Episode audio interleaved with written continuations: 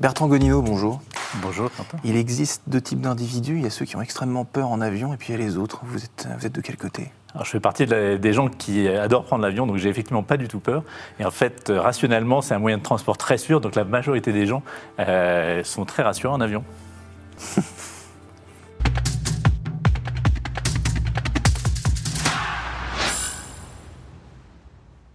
Bonjour à tous et bienvenue au Talk Dessineur du Figaro avec aujourd'hui euh, Bertrand Godino qui n'a pas peur en avion, il a beaucoup de chance, euh, d'autant plus qu'il est DG euh, en France d'EasyJet. voilà, le premier argument pour rassurer quelqu'un qui a peur en avion, c'est de lui dire des chiffres. En gros, proportionnellement euh, parlant, euh, le pourcentage est très faible qu'il arrive quelque chose, c'est ça? En fait, c'est un moyen de transport qui est effectivement... est très fiable. Qui est très fiable, qui est très très sûr. Donc, euh, entre partir en, vacances avec votre voiture et prendre l'avion, ça sera évidemment beaucoup plus sûr de prendre l'avion. et en plus, ça sera évidemment beaucoup plus agréable. Merci d'avoir creusé encore davantage cette première, cette première réponse. Alors, vous avez une particularité, Bertrand Godino, c'est que vous avez passé quasiment 12 ans chez Apple. Vous étiez patron en France euh, d'Apple, ce qui n'a rien à voir avec votre job euh, actuel. Alors effectivement, ça n'a rien à voir à part la responsabilité d'animer euh, des, équipes, des équipes et d'avoir un projet. Et puis en fait, il y a quand même deux marques qui sont extrêmement fortes. Et donc, je trouvais que c'était intéressant de changer un petit peu d'industrie et d'arriver vers un nouveau challenge dans un environnement où c'était juste après le premier confinement. avant le deuxième. Moi, je ne savais pas que ce serait encore le deuxième, pour être honnête. Mhm. Mais un timing qui était vraiment très intéressant pour justement réinventer et, tout l'aérien euh, en France à une période particulièrement compliquée. Est-ce que cette expérience chez Apple, ça a plu à, votre euh, nouvel employeur euh, EasyJet? Est-ce qu'il y a des choses qui vous ont, qui vous ont servi chez Apple, qui vous servent encore aujourd'hui? Oui, il y a beaucoup de choses. En fait, déjà, il y a la gestion d'équipe euh, assez large. En France, on a 1800 euh, euh, personnes. Il y a le fait d'avoir effectivement un sens de la marque, un sens mmh. de, de marque responsable également, et puis d'être capable de mener un projet dans un environnement de compagnie internationale. Et c'est parfois pas simple de travailler avec des anglo-saxons, et donc c'est un élément important aussi de, de cette expérience à la fois chez Apple et à la fois chez EasyJet. Donc vous avez réussi pendant 10 ans, donc c'était OK. En effet, euh, chez EasyJet, vous l'avez dit, vous y êtes entré à une période un petit peu, euh, disons, tumultueuse, disons, pas la, pas la période la plus, la plus tranquille de l'histoire d'une compagnie euh, d'aviation. Qu'est-ce qui, qui, vous a fallu faire d'emblée? Vos, vos premières tâches, vos premières missions C'était quoi quand vous entrez en piste? Alors en rentrant, comme c'était juste après le premier confinement, mon objectif au départ, c'était effectivement de relancer effectivement l'activité. La réalité, c'est que ça a été euh, non pas de relancer l'activité, mais de maintenir euh, finalement la compagnie euh, en vie. Et donc le premier travail, ça a été de, de travailler avec les organisations syndicales pour arriver à trouver une solution pour maintenir l'ensemble des emplois. et donc l'ensemble des emplois a été maintenu.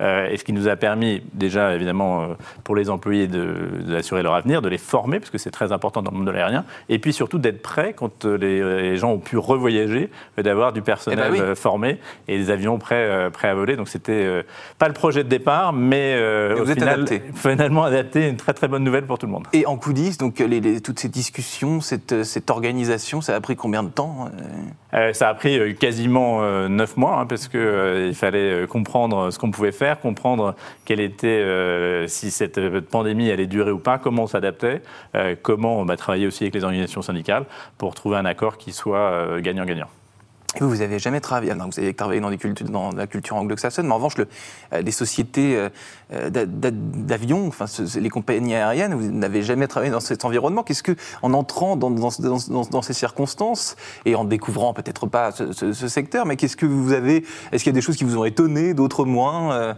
en matière de culture d'entreprise et de, secteur d'activité Alors en fait, la, partie qui est vraiment intéressante, c'est que les gens qui travaillent dans l'aérien sont vraiment passionnés euh, et que les gens, quand en fait, ils voulaient vraiment revoler, quoi, de voir ces avions au sol, ça les rendait euh, vraiment tristes, euh, parce que c'est, on, ne va pas dans l'aérien par hasard quand vous êtes pilote ou quand vous êtes steward ou hôtesse, vous le faites parce que vous aimez ce métier-là. Hmm. Et donc les gens, enfin j'ai vu des gens vraiment passionnés et je trouve que ça c'est quelque chose de tout à fait incroyable. Et puis euh, ce qui est intéressant aussi, c'est que les, gens, en fait, euh, on leur a interdit de voyager et ça leur a manqué de, retrouver les passagers à bord, euh, leur permettre de retrouver leur famille dans les périodes où ils ne pouvaient plus voir leurs proches ou de voir leurs collègues.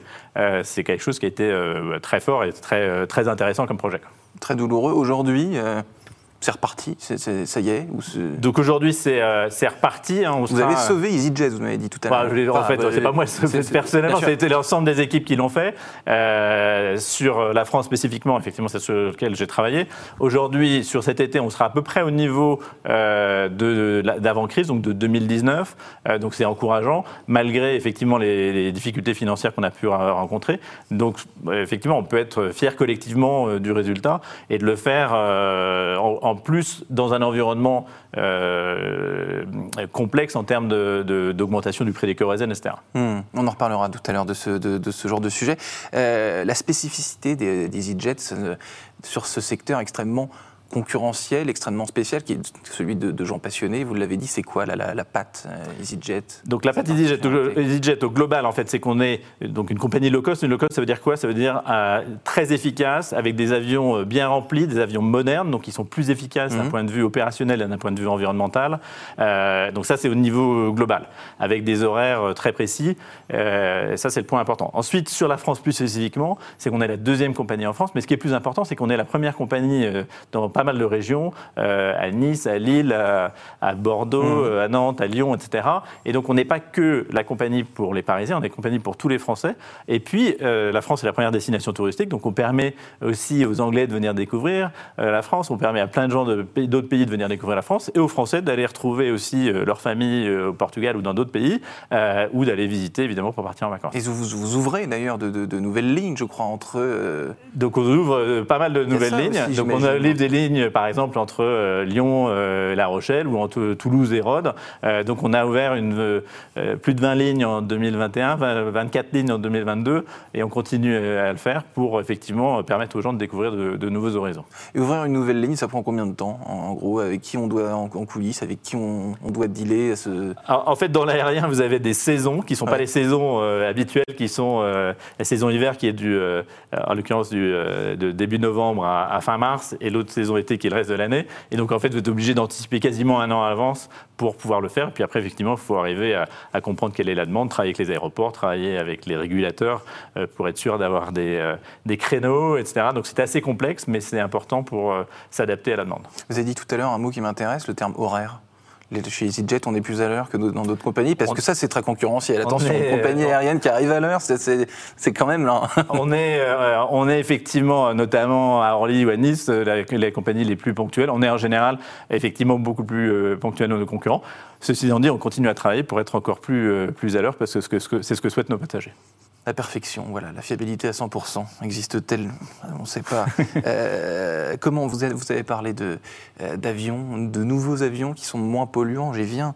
Euh, comment justement EasyJet fait face à, toutes ces, à tous ces sujets du style il faut moins prendre l'avion, la pollution, la décarbonation, etc. C'est pareil, comment vous gérez toutes ces problématiques qui sont, je crois, essentielles et, qui préoccupent beaucoup, beaucoup, beaucoup de monde? Donc ça nous préoccupe évidemment, nous, énormément également. On veut être la figure de proue de cette transition énergétique.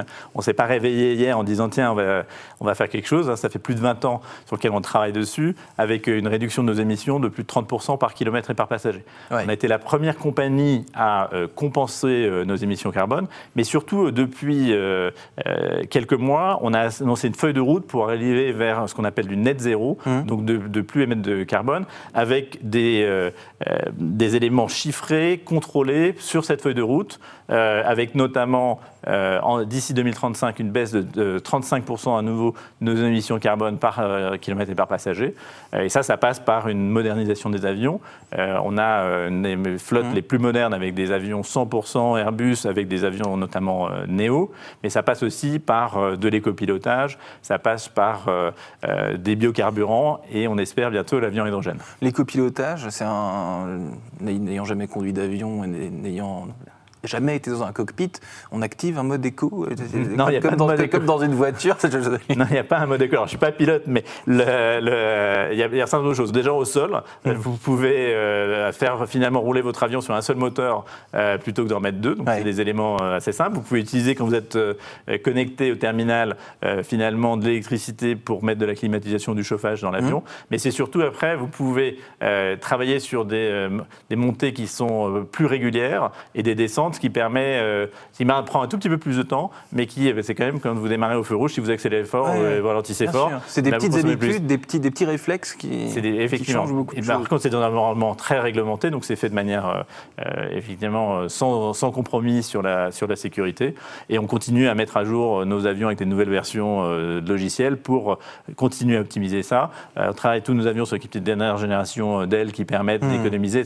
C'est tout un ensemble de choses euh, qui permettent d'être plus efficaces à ce niveau-là. Il nous reste un peu moins de deux minutes et ça suffira amplement pour parler d'un rapport que vous avez consacré au, futur du voyage et notamment une prospection à horizon 2070. Alors que dit exactement ce rapport? Alors, le, rapport, je vous invite à le lire, mais parce qu'il y a énormément de choses. Je pense qu'il y a Premièrement, c'est que l'envie de voyager, elle euh, ne va pas euh, diminuer. Hein. Les gens, ils ont. Euh, on le voit déjà. On, le voit déjà. les gens le reprennent. On voit bien que les, les, un certain nombre de pays comme l'Inde viennent annoncer des commandes très importantes d'avions, etc. Donc cette envie-là, elle diminue pas. Par contre, les gens, ils ont envie de le faire de, avec un parcours client qui soit plus plus agréable. C'est-à-dire que on peut imaginer des drones qui vous emmènent à l'aéroport. on peut imaginer effectivement tout un système de solutions euh, biométriques euh, pour vous permettre euh, d'aller, enfin, de passer la, douane, de passer la sécurité de manière plus rapide, mmh. plus efficace. Et puis après, dans l'avion, on peut imaginer plus de technologie, plus d'écran. Est-ce que est-ce que c'est le, vrai luxe dans l'avion? C'est le, c'est le quand on est une compagnie low cost, c'est le, c'est le, confort, c'est-à-dire des sièges très confortables, ou alors c'est d'avoir des goodies, des widgets technologiques. Et je parle à l'ancien patron d'Apple, attention, en innovation, vous y connaissez. Donc en fait, je pense que les gens ils veulent déjà être bien installés. Donc on, va, on peut imaginer euh, des sièges avec du biomimétisme, donc vraiment s'adapter à votre, hmm. euh, à votre euh, morphologie.